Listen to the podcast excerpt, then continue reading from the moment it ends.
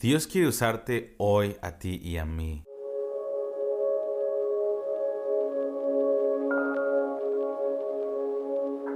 A veces es muy fácil pensar en todas las promesas que Dios nos ha dado para, para el futuro, en el avivamiento que Dios quiere traer a nuestra ciudad, la, el ministerio que Dios nos quiere dar, las cosas por las cuales contendemos en el diario vivir, en nuestra vida de oración, de intercesión, y a veces hasta ayunamos porque creemos en las promesas que Dios nos ha dado, grandes promesas acerca de transformación en nuestra familia, sanidad a nuestros familiares, nuestros propios cuerpos, y a veces perdemos de vista que Dios quiere usarnos hoy. Las promesas para mañana, para los próximos años, aún para el fin de la era, son verdaderos, son cosas que tenemos por las cuales tenemos que contender, las cuales tenemos que creer, proclamar y seguir convenciendo a nuestra alma de que realmente el Señor quiere usarnos.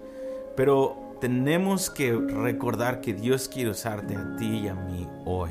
Y hoy recuerdo un testimonio que escuché de un pastor llamado Joaquín en el país de Suiza. Y él nos contaba del fenómeno que ha pasado en los últimos cinco años debido a toda la migración que ha habido de, de, los países musulmanes como Siria, como Irak y también como Irán, de gente que está escapando de sus países, de sus ciudades debido a la persecución de los musulmanes extremistas. Y esto ha sido un fenómeno que es considerado por la ONU como algo que es un fenómeno de, los últimos 2000 años, las millones y millones de personas que han salido de su país y ahora están yendo hacia los países europeos. Y hace un par de años él me contaba cómo su iglesia, Dios les ha dicho que abre las puertas de su casa. Ellos eh, literalmente se han parado a las orillas del mar. Eh, una, vez 500 de sus congregantes con comida, con cobijas y con un corazón abierto, se pararon a las orillas del mar para ver venir a este número de miles y miles de, de, personas que vienen en barcos, en lanchas, escapando de sus países para encontrar un refugio en Europa y ellos se pararon ahí a la orilla del mar a recibir miles de personas y recibirlos en sus casas, ¿no? no darles nada más la comida o darles la cobija y después decir voy a orar por ti y después te veo y ponernos en algún refugio. Dice, no, vamos a abrir las puertas de nuestras iglesias y vamos a recibir. Esta es la mayor oportunidad que tenemos de poder predicar el Evangelio. Hemos estado orando porque Dios nos envíe y envíe misioneros desde nuestra iglesia a la ventana 1040. Bueno, Dios tiene prisa, Dios nos está enviando a la ventana 1040 a nuestros hogares. Así que le dijo a la iglesia, quiero que vayamos y que recibamos a esta gente al menos uno a seis meses en nuestra casa, los vamos a alimentar, los vamos a amar y les vamos a mostrar el amor de Jesucristo. Y eso es lo que han estado haciendo en los últimos cinco años. Pero me contaba este testimonio de una jovencita llamada Joana en su, en su iglesia local. Ella tenía 16 años de edad en ese entonces y ella estaba muy, ella había visto las noticias de la brutalidad que ha habido en el mundo musulmán y ella obviamente viniendo de un país, país primermundista en donde no ves todo este tipo de violencia o aún la pobreza extrema que te lleva a hacer cosas en desesperación. Ella no creció viendo esto, entonces ella estaba aterrorizada por todo lo que había visto y también como los medios sociales estaban diciendo que muchos de estos refugiados estaban mezclados con muchos de, ISIS o de, de, los talibanes que venían a aterrorizar a Europa, lo cual es verdad también. Entonces ella en un tiempo ella escuchó el reto de su pastor y empezó a ver como eh, cientos de familias en su iglesia local empezaron a recibir a gente en sus casas y ella dice, mi corazón quema, pero pero realmente estoy aterrorizada porque no sé cómo una mujer de 16 años puede interactuar con esta cosecha que Dios nos está dando, pero mi corazón está dispuesto. Entonces el pastor le dijo, ¿por qué te reto que le digas al Espíritu Santo, Espíritu Santo, ¿cómo puedes usarme hoy? Así que esta, esta muchacha, Joana, dice que entró a, su lugar secreto y le dijo, Señor, tú sabes que yo tengo miedo, tú sabes que soy una mujer de 16 años, tú sabes que, que, estoy en riesgo de, de, perder muchas cosas debido a querer alcanzar a esta gente, pero necesito que me ayudes, Señor. Úsame hoy, Señor, úsame hoy. Dice que ella salió en fe a la plaza, una plaza pública, en donde había muchísima, muchísima gente en un domingo en la tarde. Y ella hizo esta misma oración en esa tarde y dijo, Señor, úsame hoy, úsame hoy. Y en ese, mientras ella se estaba terminando de orar, de la multitud salió esta muchacha llorando con un celular en la mano, llorando, gimiendo con todo su maquillaje corriendo por su cara.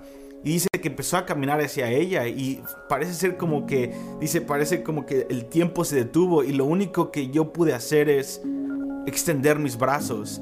Y esta mujer, esta muchacha vino caminando hacia, hacia mi regazo y yo la abracé y ella lloró, yo lloré con ella y lo único que le pude decir es, eh, tenemos una reunión de oración hoy a las 3 de la tarde. ¿Quieres venir conmigo?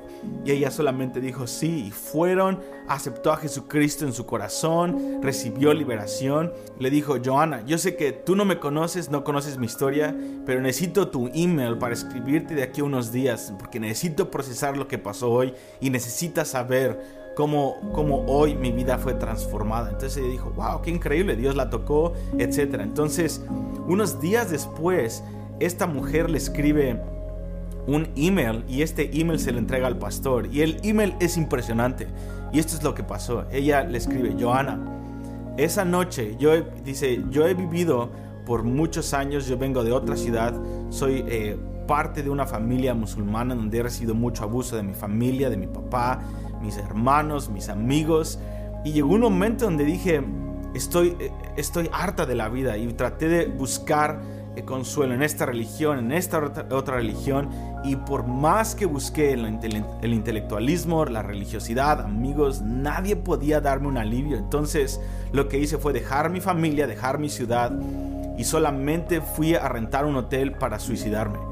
Y lo que hice fue tomar el teléfono y despedirme de mi hermana que amaba mucho. Y le dije, hermana, ya no, no encuentro una solución para mi vida, necesito terminar con mi vida porque he buscado, he buscado y no he podido encontrar nada. Dice, mi hermana estaba llorando, diciendo, tratando de convencerme, no, no te quites la vida, no te quites la vida. Y yo le dije, sí, porque no, no puedo encontrar una solución. Entonces en ese momento colgué y empecé a llorar y antes de ir a mi cuarto, le dije, Dios, si existes, cualquiera que seas, Dios, allá arriba, y, y te importo y existes, te pido que me muestres una señal antes de ir a mi cuarto a quitarme la vida. Y dice, y en ese momento en la multitud se abrió y pude verte a ti en medio de la multitud.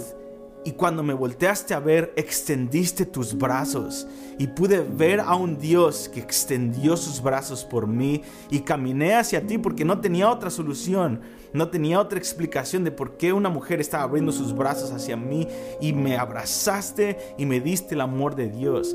Y desde ese día, ese Jesús se me aparece en las noches y habla conmigo.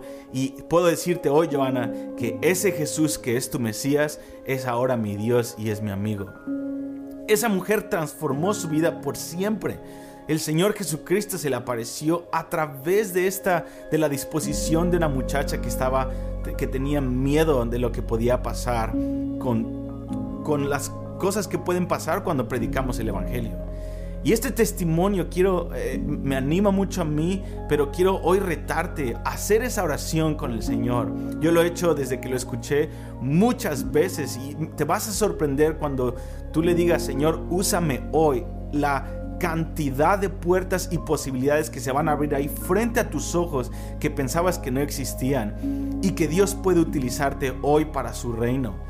¿Por qué no hoy ser el instrumento que Dios utiliza para transformar una vida por completo?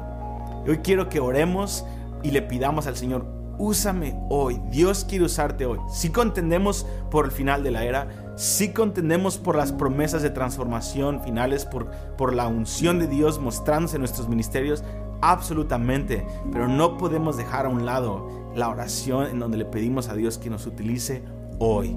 Dios quiere usarte hoy. Dios te bendiga y nos vemos en nuestro próximo podcast y nuestro próximo video. Hasta luego.